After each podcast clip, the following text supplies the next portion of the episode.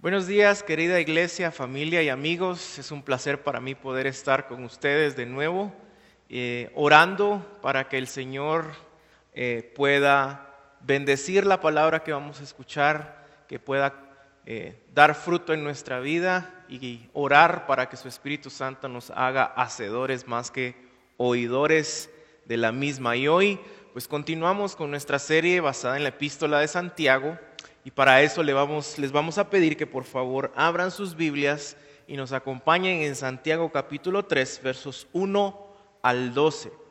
Santiago capítulo 3, versos 1 al 12. Es ahí donde estaremos hoy estudiando la palabra del Señor.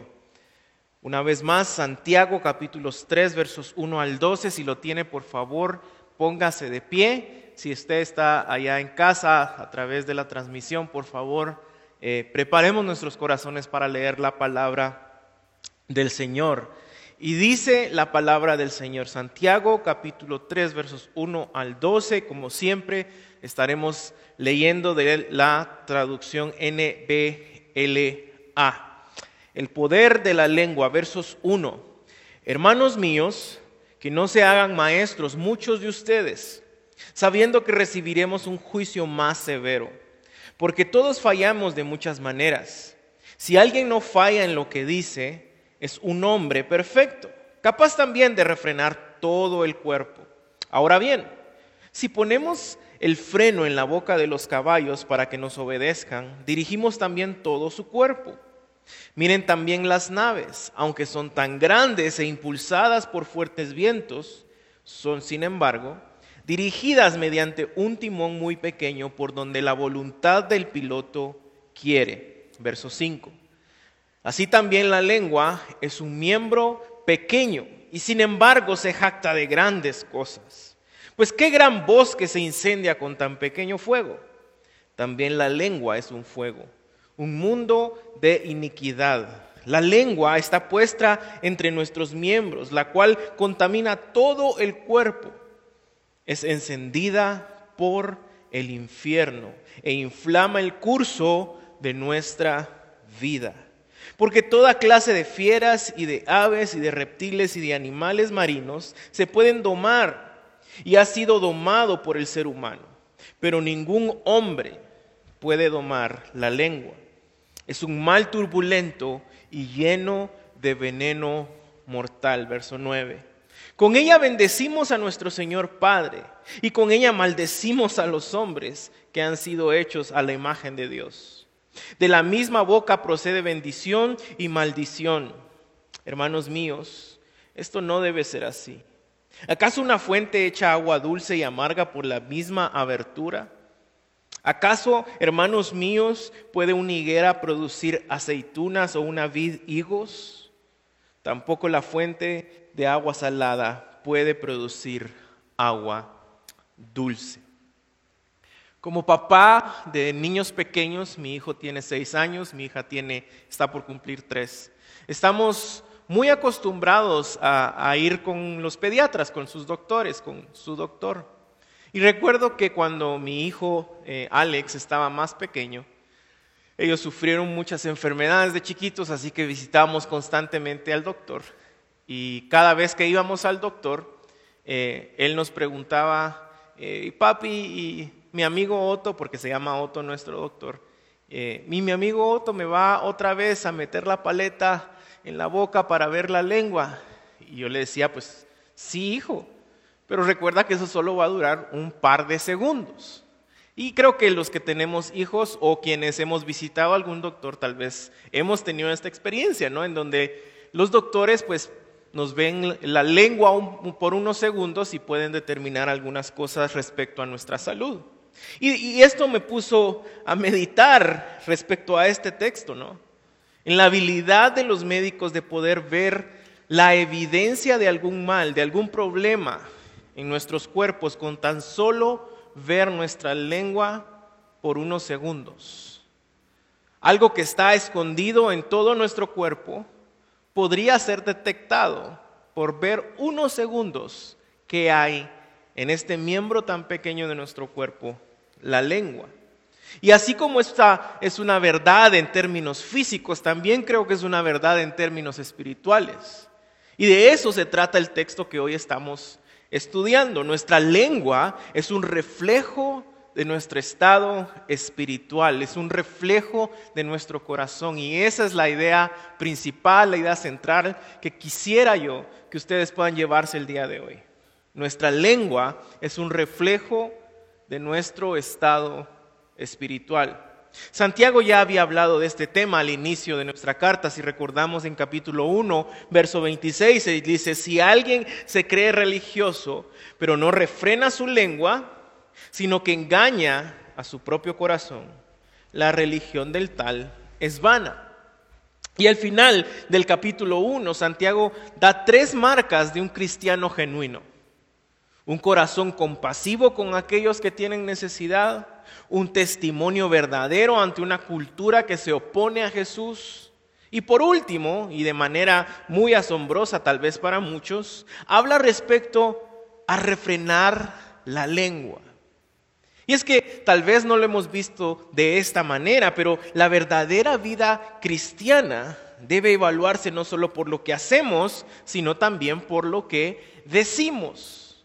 Y de nuevo, al final del capítulo 1 eso es lo que está enfatizando Santiago, un, un, corazón compasivo con los necesitados, un testimonio verdadero ante la cultura, pero también lo que nosotros decimos, refrenar la lengua.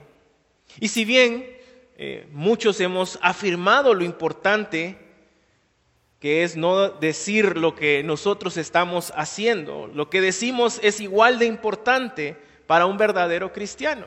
Lo que sale de nuestra boca es igual de importante que lo que nosotros hacemos o dejamos de hacer. Para un verdadero cristiano no es la una o la otra, son ambas. Santiago ha hablado de esto claramente. En el capítulo 1 habló sobre cómo un verdadero cristiano otra vez debe actuar ante las pruebas. En el capítulo 2 nos habla sobre cómo debemos de practicar la verdad y lo que Dios ha dicho en su palabra, ser hacedores y no solo oidores. Y hoy en el capítulo 3 vemos que otra marca de un verdadero cristiano es el poder controlar la lengua. Y es así como nosotros Mostramos o evidenciamos nuestra fe a través de nuestras obras, pero también a través de nuestras palabras. Las palabras también son una evidencia de nuestra fe. Y obviamente creo que Santiago fue influenciado por las enseñanzas de su hermano Jesús y maestro. Jesús en Mateo 12, 34, segunda parte, dice, porque de la abundancia del corazón habla la boca. Lo que está en nuestro corazón se hará evidente a través de lo que hablamos, no solo de lo que hacemos. De nuevo, para un verdadero cristiano no es solo el hacer o el hablar, son ambas, hacer y hablar. ¿Por qué? Porque la lengua es un espejo del corazón. Es un reflejo de lo que hay en nuestro corazón. El poder controlar nuestra lengua es una muestra de una verdadera madurez cristiana. Y en estos 12 versos creo que Santiago nos advierte dos cosas primordiales, nos enseña dos cosas esenciales acerca de la lengua. El versos 1 al 6, él nos está enseñando que la lengua tiene un poder, tiene poder. Y en los versos 7 al 12 nos está enseñando los problemas de la lengua. De nuevo, dos partes en estos 12 versos, el poder de la lengua, versos 1 al 6, y los problemas de la lengua, versos 7, versos 7 al 12. Así que veamos verso a verso qué es lo que nos está enseñando Santiago. Iniciemos con el poder de la lengua. Santiago, al referirse al poder de la lengua, menciona en los primeros seis versos dos formas en que la lengua tiene poder. El poder de la lengua, Santiago lo demuestra a través de dos formas en los primeros seis versos. El primero es el poder para dirigir. Santiago inicia con una advertencia acerca de enseñar, hermanos míos, y obviamente está escribiéndole a creyentes, está escribiéndole a la iglesia, que no se hagan maestros muchos de ustedes Y, obviamente tenemos que entender que la iglesia primitiva, en el contexto de la audiencia de Santiago, se reunía en un contexto menos formal que nosotros. ¿sí? Eh, eh, en, el contexto de la iglesia primitiva, habían quienes se podían levantar y de repente hacer una lectura, se podían levantar e interpretar un texto. Esto venía de la tradición de las sinagogas judías. Y en ese contexto, otra vez, todos anhelaban enseñar, todos querían ser maestros. La posición de maestro era muy deseada por todos, ya que era digna de admiración. Era una posición que recibía, de hecho, mucha adulación. Y esto es muy interesante porque cuando alguien enseña, obviamente está usando palabras, está usando su lengua. Por eso es que el decir, predica y si es necesario usa palabras, es una frase que tal vez se oye bonita, pero no tiene nada que ver con un sustento bíblico. El predicar y el enseñar requiere que nosotros comuniquemos con palabras, usemos nuestra lengua. Así que Santiago les da esta advertencia. Y luego les dice por qué. Hermanos míos, no se hagan maestros muchos de ustedes, sabiendo que recibiremos un juicio más severo. Una de las razones por las que todos los que enseñamos estamos sometidos a un juicio más severo, es porque al que se le encomienda esa responsabilidad debe de dar cuentas de ello. La palabra dice que un día regresará el pastor, el príncipe de los pastores, el pastor de pastores, y nosotros quienes enseñamos, especialmente quienes ocupamos el oficio de un anciano y pastor, cuentas de lo que nosotros enseñamos e hicimos con su novia. Muchas veces esta influencia que ejercemos se vuelve manipulación debido a la vulnerabilidad de quienes están aprendiendo y estudiando. Y la influencia y manipulación otra vez viene a través de acciones y palabras, de lo que enseñamos, a través de lo que decimos, de lo que hablamos. Este juicio severo debería hacer pensar dos veces a aquellos que dicen tener un llamado para enseñar. Y de hecho creo que sería una excelente pregunta de entrada, ¿no? Aquellos que nos dicen o que aseguran tener ese llamado. ¿Tienes un llamado de Dios? Sí, sí, sí, pastor. Ok, ¿te gustaría entonces ser juzgado más severamente que otros? Eso es lo que nos está diciendo Santiago. Y es que uno de los desafíos para quien enseña es que debemos vivir lo que predicamos. Esta es la parte difícil de enseñar a otros. La parte fácil eh, es levantarse, es preparar tal vez un estudio, es tener el don o la habilidad de comunicarnos. Lo difícil de nuevo es estar, en mi caso tal vez, preparando el sermón, estudiando el sermón y de repente le pides a tu esposa que te ayude a revisarlo, que te dé opiniones. Mi esposa es la que mejor me conoce, la persona que más me conoce en este mundo. Cada aspecto de mi vida, cada aspecto de mi día a día, mis falencias, mis pecados. Mi esposa, mi familia, mis amigos cercanos están escuchando este sermón hoy. Y si no hay integridad en lo que hacemos, muchos nos van a ver con ojos de, eso que estás diciendo no va de acuerdo con lo que tú estás viviendo. O tal vez, ojalá aplicaras tú mismo lo que estás enseñando.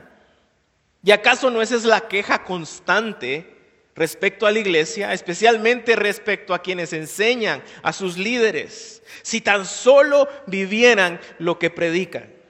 Y por eso es que el texto sigue diciendo en el verso 2, porque todos fallamos de muchas maneras. Todos fallamos, los que enseñamos fallamos de muchas maneras. Si alguien no falla, vean lo que dice, si alguien no falla en lo que dice, en lo que habla, es un hombre perfecto. Y acá perfecto significa maduro. Capaz también de refrenar todo su cuerpo. Y este es el punto de la primera sección. Una muestra de la madurez, de la perfección cristiana es la habilidad de poder controlar nuestra lengua. Pero sabemos que todos fallamos, como dice el texto y que el único perfecto que lo ha podido hacer fue Jesucristo. Primera de Pedro 2.22, el cual no cometió pecado ni engaño alguno se halló en su boca. Y solo Jesucristo habló perfectamente y nunca dijo nada malo. ¿Cuántas veces nosotros hemos pensado o dicho, ¿por qué dije eso? Ojalá no hubiera dicho eso. ¿Cómo pude, cómo pude haberle dicho a esta persona esto? ¿Cómo pudieron salir esas palabras de mi boca? Y no nos damos cuenta de que en nuestra lengua está el poder para dirigir a otros. Este es el problema de algunos maestros. Sus fallas generalmente están en lo que hablan y los dirigen de una mala manera. Los instruyen de una mala manera. En lo que enseñan y en lo que no enseñan. Enseñar, el don de enseñar, el llamado de enseñar y usar nuestra lengua, nuestras palabras van de la mano. Nuestras palabras tienen el poder para dirigir a otros, a lo bueno o a lo malo. Isaías 6. Dice cuando Isaías ve al Señor en toda su gloria, majestad y santidad, y ve los arcángeles y los ángeles que están a su alrededor cantándole santo, santo, santo. Y en el verso 5 de capítulo 6 de Isaías dice, él respondiendo, ay de mí, porque perdido estoy. Pero ¿por qué está perdido? Vean lo que sigue diciendo. Pues soy un hombre de labios inmundos y en medio de un pueblo de labios inmundos habito, porque mis ojos han visto al Rey, el Señor de los ejércitos. Con nuestras palabras podemos dirigir a muchos a lo bueno, a Dios, a Cristo, al Evangelio, a las buenas obras, al buen hablar o a lo malo. Él se dio cuenta de que sus labios habían sido manchados y afectados por el pecado. Nuestra lengua, de nuevo, es un reflejo de nuestro estado espiritual. Y ante su confesión, el Señor responde con gracia. Verso 6, entonces voló hacia mí uno de los serafines con un carbón encendido en su mano, que había tomado del altar con las tenazas. Verso 7, con él tocó mi boca y me dijo, esto ha tocado tus labios y es quitada tu iniquidad y perdonado tu pecado. El apóstol Pedro también es un ejemplo de alguien que dijo cosas que no debió haber dicho, de alguien que usó su boca no solo para dirigirse él, sino para dirigir a otros, muchas veces también a cosas incorrectas. Cuando Jesús le dice a sus discípulos que debería ir a Jerusalén para ser entregado y morir, Pedro lo regaña. Y seguro eh, él, él era una gran influencia para otros discípulos. Y en Mateo 16, 22 dice, tomando aparte Jesús a Pedro lo reprendió. No lo permita Dios, Señor. Eso nunca acontecerá. Y Pedro, volviéndose, él le dijo, Pedro, quítate de mí, Satanás, me eres piedra de tropiezo, porque no estás pensando en las cosas de Dios, sino en las de los hombres. Pedro era e, este discípulo que siempre decía cosas que no debía de decir, que siempre de alguna manera, ya sea personal o con otras eh, personas a su alrededor, ejercía una mala influencia a través de sus palabras. Señor, yo quiero caminar en el agua, pero termina dudando y luego ruega al Señor para que lo salve. Señor, tú, tú, tienes que lavarme los pies, no hagas eso por favor en frente de todos. Y el Señor le dice, si no te lavo, tú no tienes parte conmigo. Cuando vienen a traer a Jesús, él, imagino que dice, no, Malco, no te vas a llevar a Jesús, saca su espada y le corta la oreja. Señor, te seguiré cueste lo que cueste, daré mi vida por ti. Lo traiciona. Señor, te seguiremos cueste lo que cueste, daría mi vida por ti. Ok, quédense aquí a orar en lo que yo regreso. Y cuando regresan, están dormidos. ¿Y qué tal, qué tal nosotros? ¿Será que muchas veces somos como Pedro? ¿Cuántas veces hemos dicho cosas que no deberíamos de hacer? ¿Cuántas veces con nuestra palabra ejercemos influencia en otros para que hagan cosas que no deben de hacer? ¿Cuántas veces hemos hablado palabras que no deberíamos de hablar? Todo ser humano es incapaz de controlar su lengua. Solo Jesús de nuevo fue perfecto en su vida. Y como ya cité, primera de Pedro 2.22, el cual no cometió pecado ni engaño alguno se halló en su boca. Nuestra lengua es un reflejo de nuestro estado espiritual. Y en los siguientes versos vemos que Santiago nos da un par de ilustraciones de lo que acaba de enseñar. Verso 3, ahora bien, si ponemos el freno en la boca de los caballos para que nos obedezcan, dirigimos también todo su cuerpo. Miren también las naves o los barcos aunque son tan grandes e impulsados por, fuertes vientos, son sin embargo dirigidas mediante un timón muy pequeño por donde la voluntad del piloto quiere. Las dos ilustraciones obviamente son el caballo y el barco o la nave, como dice en el texto. Y, al pensar, por ejemplo, en el caballo, es, es increíble pensar en el hecho de que un animal tan grande y fuerte como el caballo comparado con un ser humano pueda ser controlado con una pequeña pieza en su boca. Esa pieza en muchos lugares se llama bocado. Puede ser entrenado el caballo y dirigido hacia donde los que lo montan deseen hacerlo.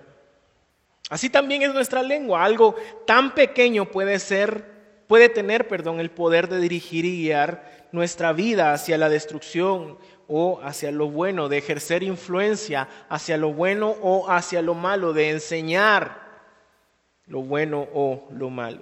Y la segunda ilustración es el barco o la nave. Y vean de nuevo, un freno para el caballo pequeño dirige un gran animal como el caballo.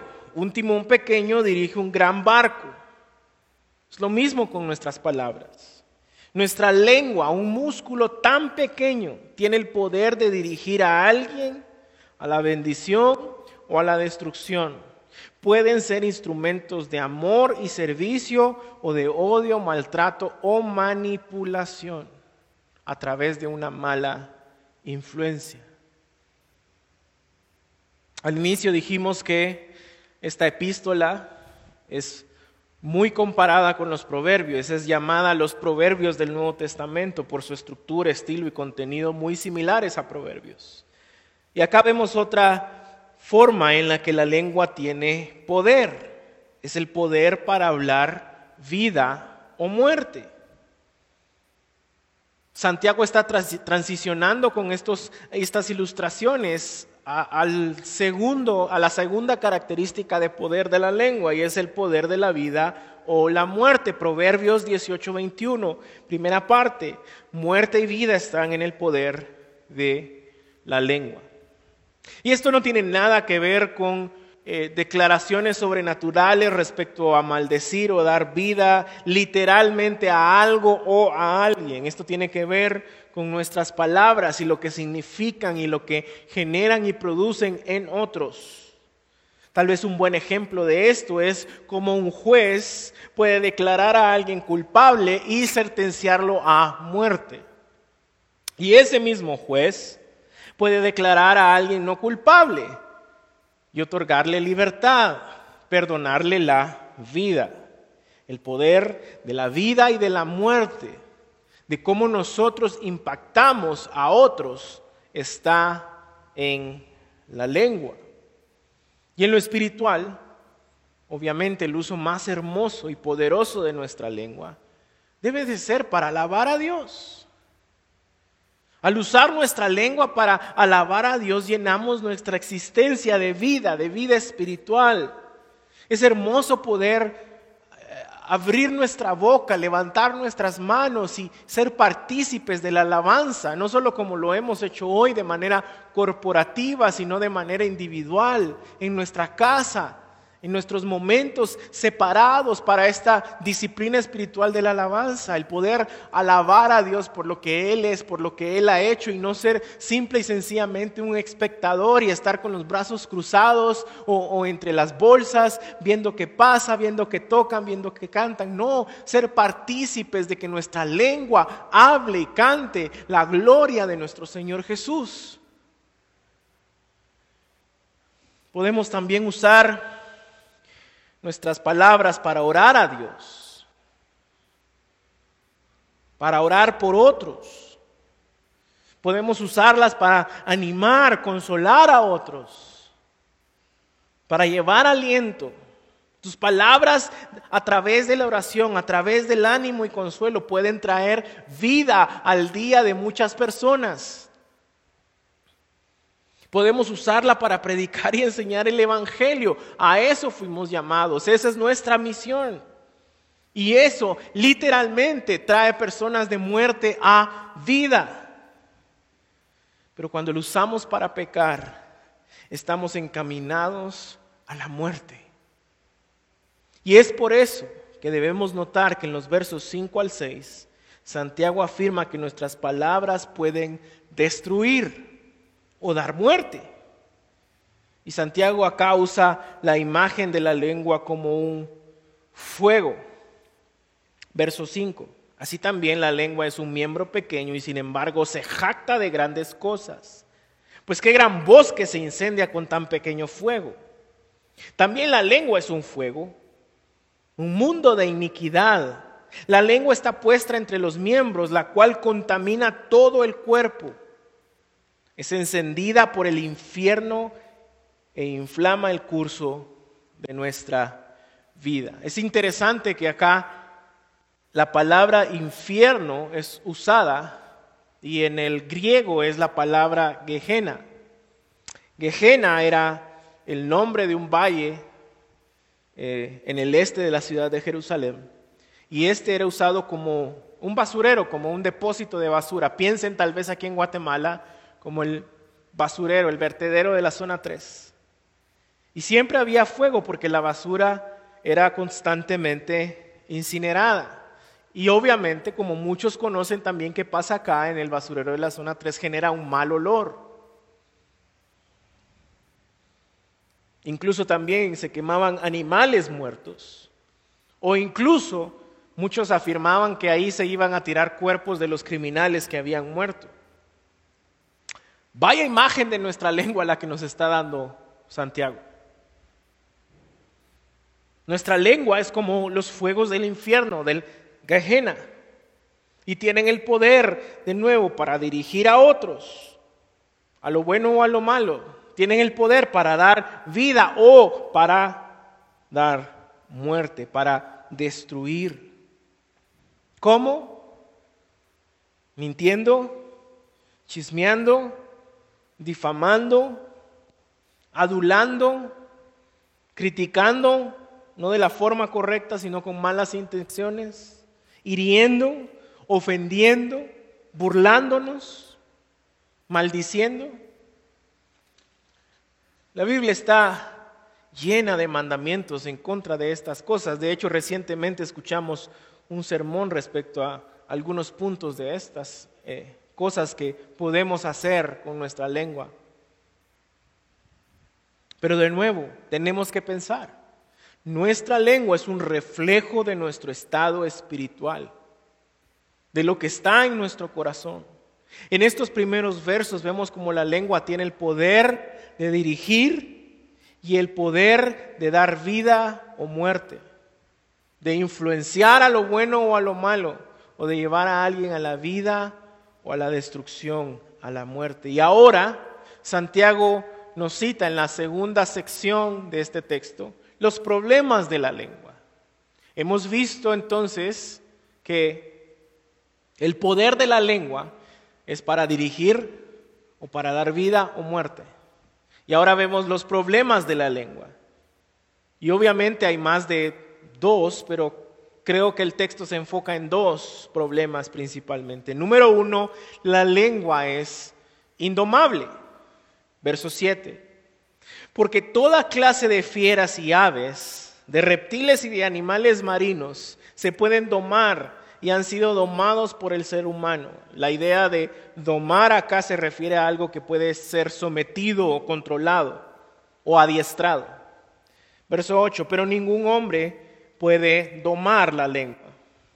Es un mal turbulento y lleno de veneno mortal. Vean las dos cosas, los dos adjetivos de la lengua que usa Santiago. Venenosa y mortal. Y sé que todos tal vez, o tal vez no todos, pero muchos de nosotros estamos pensando que esa no es mi lengua, esa es la lengua de mi prójimo. Y lástima que fulanito no vino a escuchar hoy.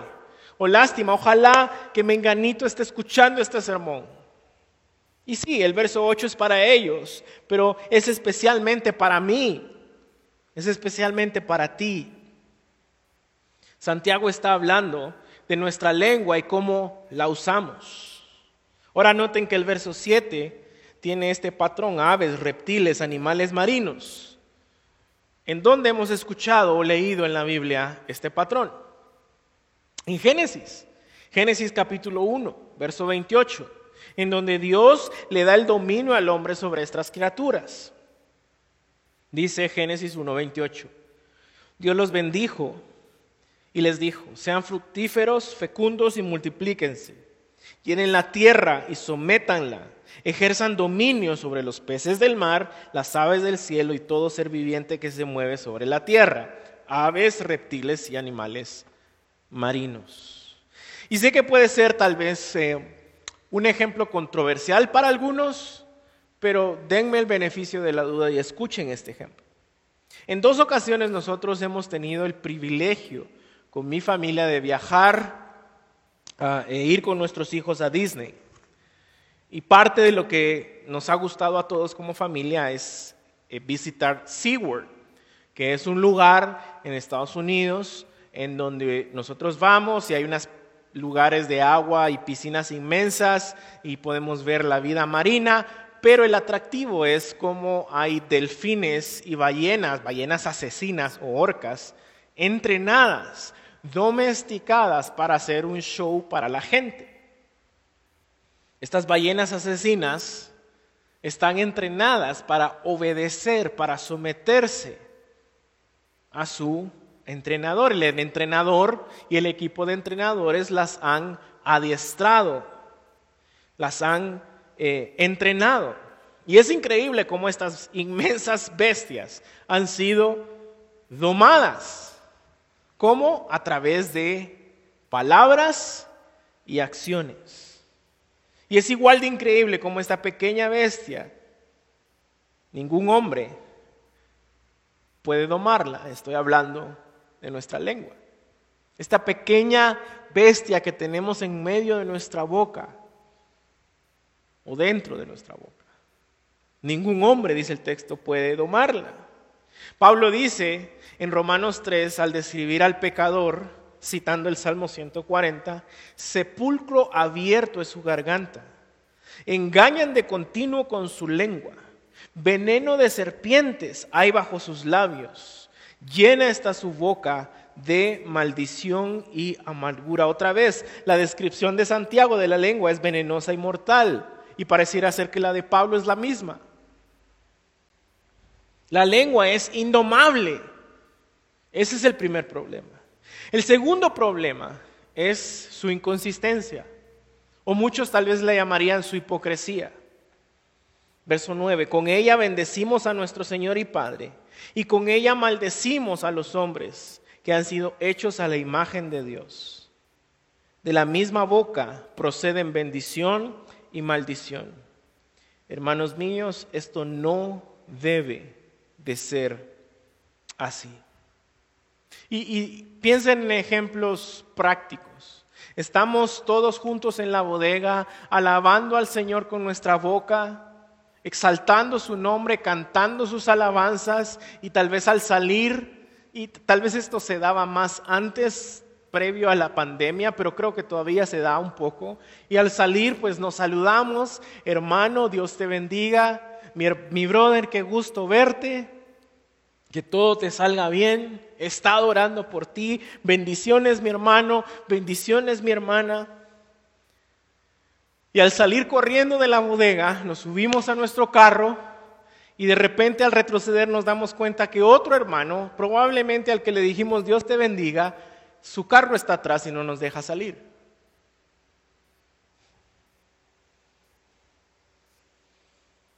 Y empezamos a hablar con nuestra lengua, a proferir palabras que no deberíamos de decir.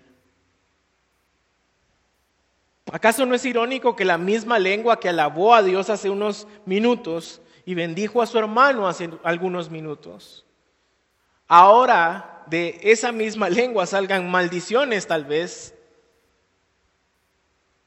a los hombres, a sus hermanos. Lo hemos visto, tristemente lo hemos visto.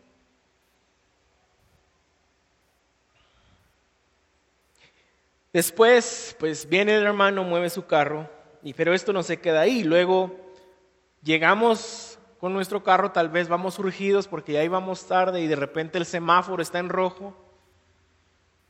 Y el compañero de atrás, el señor o la señora de atrás empiezan a pitarnos, que nos apuremos. Y el semáforo está en rojo. Y siguen pitando, como diciendo, no sé, muévase, apuras, apúrese. Y empezamos a sentir que este, este gajena, este infierno, eh, empieza a correr dentro nuestro. Y empiezan a salir otra vez palabras de nuestra boca que no deberían de salir. Y luego en el tráfico estás haciendo cola y sigues con la prisa y de repente ves las motos que se van entre los carriles y una moto te pasa quebrando el retrovisor. Ahora recordemos lo que Santiago nos dijo al iniciar la carta. ¿Cómo deberíamos de reaccionar ante las pruebas? Con gozo, porque nos están formando a la imagen de Cristo. Pero Unido con esto, no solo no reaccionamos con gozo, sino que estamos profiriendo palabras, maldiciendo a otros con nuestras palabras. Yo mismo he tenido que pedir perdón muchas veces y ser corregido y exhortado por mi esposa, por mi mamá, por mis hijos a veces, por las cosas que he dicho mientras voy manejando. Y me he arrepentido de eso. Uy, pastor, ¿cómo es eso? Usted actuando así. Sí, seguro cuando estas cosas te pasan, tú empiezas a cantar coritos, ¿no? En todo tiempo te alabaré. Con mis labios y mi vida te alabo, Señor. No es así. Esta es la realidad de nuestro pecado a través de nuestras palabras, a través de nuestras lenguas.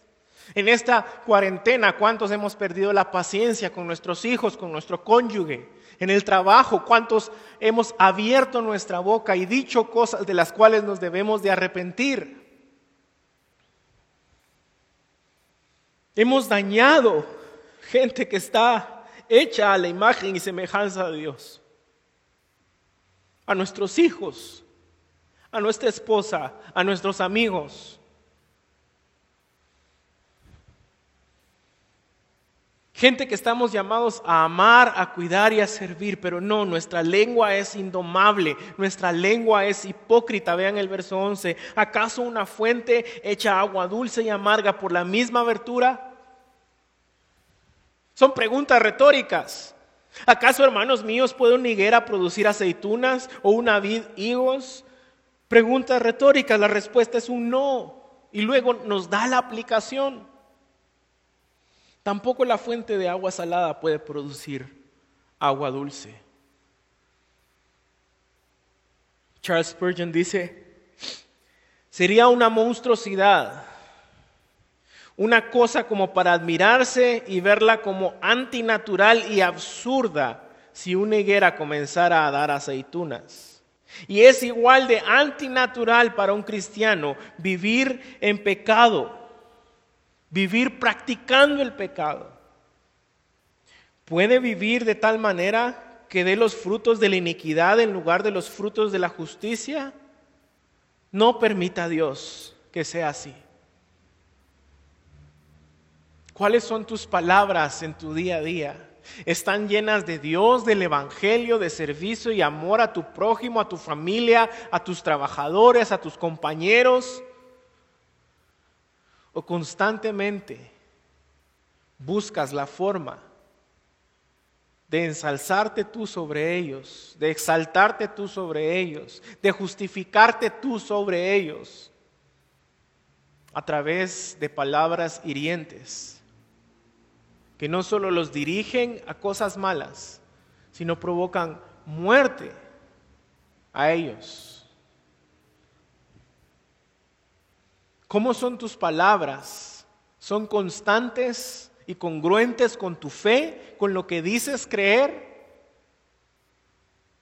¿O eres como la mayoría de personas se quejan de los cristianos, que estamos cantando y alabando al Señor aquí, pero saliendo de acá nuestras palabras cambian, nuestra vida entera cambia.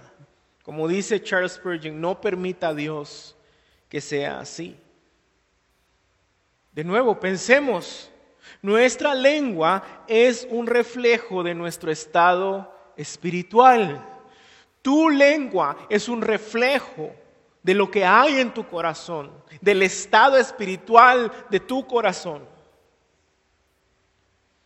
La vida cristiana verdadera, como dije al inicio, debe evaluarse no solo por lo que hacemos, sino también por lo que decimos.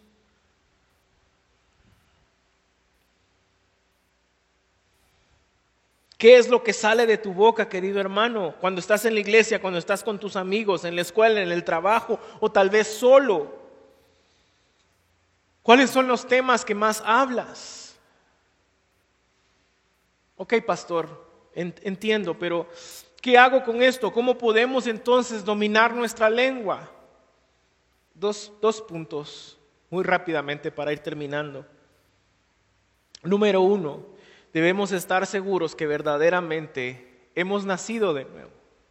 Debemos estar seguros que, que, que, hemos creído en Jesús, que somos verdaderos cristianos. Si el corazón es la fuente de nuestro hablar, nuestro corazón debe ser un nuevo corazón. Y solo Dios puede darnos un nuevo corazón.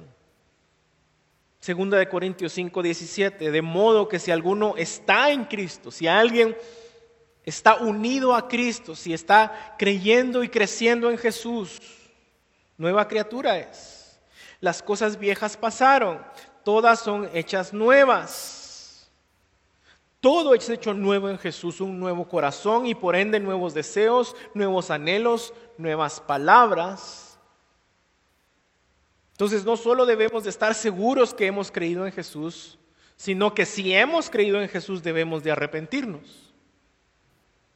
Arrepiéntete, pide perdón. Esa es la vida del cristiano, arrepentimiento, buscar el perdón y creer de nuevo. Efesios 4:20, pero ustedes no han aprendido a Cristo de esta manera. Si en verdad lo oyeron y han sido enseñados en Él conforme a la verdad que hay en Jesús, en cuanto a la anterior manera de vivir, ustedes se despojaron del viejo hombre, que se corrompe según los deseos engañosos, y que sean renovados en el espíritu de su mente y se vistan del nuevo hombre, el cual en la semejanza de Dios ha sido creado en la justicia y en la santidad de la verdad. Por lo tanto, verso 25, dejando a un lado la falsedad, vean lo que dice, hablen verdad, cada cual con su prójimo, porque somos miembros los unos de los otros. ¿Qué es lo que sale de tu boca? Bendición o maldición, verdad o engaño. ¿Cómo tratas a tu familia, a tus clientes, a tus proveedores, a tus compañeros, a tu prójimo, como dice el texto? Spurgeon sigue diciendo, a menos que seáis regenerados, nacidos de lo alto a través de un nacimiento nuevo y celestial, no sois cristianos sea cual sea nuestro nombre, y no podéis producir el fruto que es aceptable para Dios, así como una higuera no puede producir bayas de olivo. Si queremos realmente dominar nuestra lengua, necesitamos un nuevo corazón. Solo Dios en Cristo Jesús, a través del Espíritu Santo y su poder, pueden hacer eso en nuestras vidas. ¿Necesitas arrepentirte hoy? ¿Necesitas salir de aquí y pedirle perdón a alguien? A eso te está llamando el Espíritu Santo hoy, si estás en Cristo. Efesios 5:8, y no se embriaguen con vino, en lo cual hay disolución, sino sean llenos del Espíritu ¿Qué significa ser lleno del Espíritu? Sigue diciendo, hablen entre ustedes con salmos, salmos, himnos y cantos espirituales, cantando y alabando con su corazón al Señor, dando gracias a Dios en todo, en el nombre de nuestro Señor Jesucristo, el Dios, el Padre. Si alguien realmente es un cristiano, si alguien realmente ha creído en Jesús y está creciendo en Jesús, está constantemente alabando a Dios, dando gracias a Dios, predicando de Dios, sirviendo a otros, amando a otros, empoderando a otros, animando a otros. Y cuando pecamos, pedimos perdón y nos arrepentimos. Así luce un cristiano. Y lo segundo que tenemos que hacer para poder dominar nuestra lengua es ser prácticos y cuidadosos antes de sentir el impulso de hablar o decir algo, hazte tres preguntas prácticas. ¿Es verdad? ¿Es algo que va a edificar? ¿Y es necesario que yo lo diga? Y, esto sé que es muy difícil. Como pecadores, nuestro instinto es hablar y luego pensar, si es que pensamos lo que hemos dicho. Pero el problema otra vez es que una vez que hemos hablado no podemos regresar las palabras, no podemos deshacer lo que dijimos. Las palabras pueden herir, pueden destruir, pueden llevar a la muerte.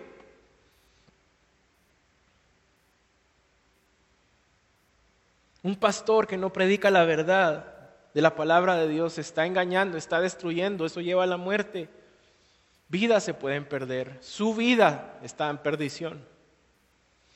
Un padre enojado puede ir y marcar a sus hijos con sus palabras. Eres un tonto. No, no es un tonto.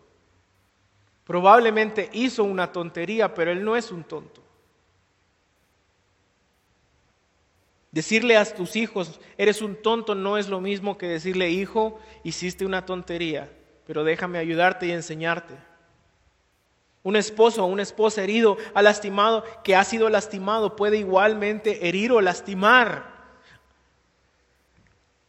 Puede ser que pienses que nunca has pagado mal a tu cónyuge porque no hiciste lo que él te hizo o lo que ella te hizo, pero con tus palabras estás causando la misma destrucción.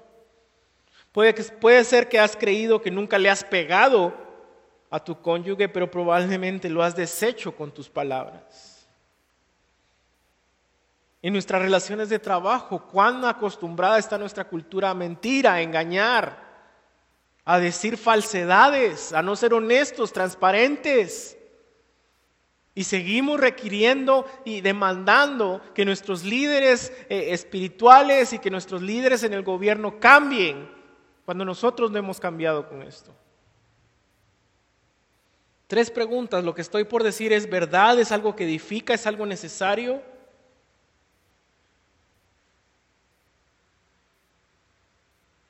Y tal vez lo último, y con esto termino, es,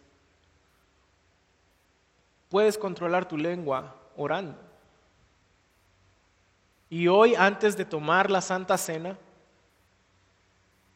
como siempre lo hacemos, quisiéramos que tú tomes un tiempo para orar para ponerte a cuentas con Dios. La Santa Cena es ese recordatorio de que estamos unidos a Jesús, esa confirmación de miembros de la familia espiritual, de que nos estamos confirmando los unos a los otros como verdaderos creyentes. Así que toma un tiempo para orar. Y mientras la banda nos ministra y nos dirige en la alabanza, Toma ese tiempo para orar, para luego poder participar de la Santa Cena. Y ruega al Señor, pídele que te redarguya si hoy está poniendo en tu corazón el, pedirte, el pedirle perdón a alguien. que tú has lastimado con tus palabras. Ponte a cuentas con Él. Oremos, Señor, Dios Todopoderoso y Santo, hoy estamos delante de ti sometidos a tu palabra, reconociendo lo pecadores que somos, Señor, y reconociendo cuánto hemos fallado con nuestras palabras, con nuestra lengua, que somos incapaces de dominarla. Señor, especialmente nosotros los maestros, los que enseñamos, cuánto hemos fallado al hacer tropezar a otros. Padre, Padre bueno, te pido perdón y te pido que tu juicio justo siga purgando tu iglesia, purificándola y llevándola al arrepentimiento, Señor. Señor, haznos hábiles para poder controlar nuestra lengua con nuestros hijos, con nuestro cónyuge, con nuestra familia. Ponga en nosotros palabras de amor, de servicio, de cariño, no palabras toscas, Señor, y duras, o incluso que puedan lastimar y herir. Y si como seres humanos podemos controlar caballos y, barcos, Señor, con instrumentos tan pequeños, Padre, a través de tu Espíritu Santo y su poder, haznos sabios y hábiles para controlar nuestras diminutas lenguas. Recuérdanos siempre, Señor, que el poder de la vida y de la muerte está en nuestra boca, en lo que decimos, que el poder para guiar a otros, para bendecir a otros, está en nuestras palabras. Recuérdanoslo, Señor, para que podamos tomar conciencia y ser prudentes y dejar de ser hipócritas, cantándote a ti, bendiciéndote a ti, pero maldiciendo a nuestro prójimo. Señor, anhelamos ser sabios para que podamos usar nuestra lengua para amar, servir, bendecir y especialmente, Señor, para guiar a otras personas, para enseñar a otras personas el Evangelio, a Jesucristo, para ser discípulos tuyos. Tú, Señor, el único que nunca pecó con su boca y sus palabras, eres el único que nos puedes dar la fuerza para poder controlar nuestra lengua. Señor, nadie de nosotros puede controlarla apartado de ti. El que creó todo lo que existe con el poder de su boca, con, con sus palabras, puede obrar hoy en nosotros y esa es nuestra oración, Señor. Concédenos arrepentimiento, concédenos sabiduría, concédenos prudencia. Concédenos, Señor, todo esto para recordar siempre que la lengua es un reflejo de nuestro estado espiritual y que la verdadera vida cristiana la debemos evaluar no solo por lo que hacemos, sino también por lo que decimos. Y así poder orar juntos con el salmista y decir, sean gratas las palabras de mi boca y la meditación de mi corazón delante de ti, oh Señor, roca mía y redentor mío. En Jesús, nuestro Señor y Salvador, hemos orado. Amén y amén.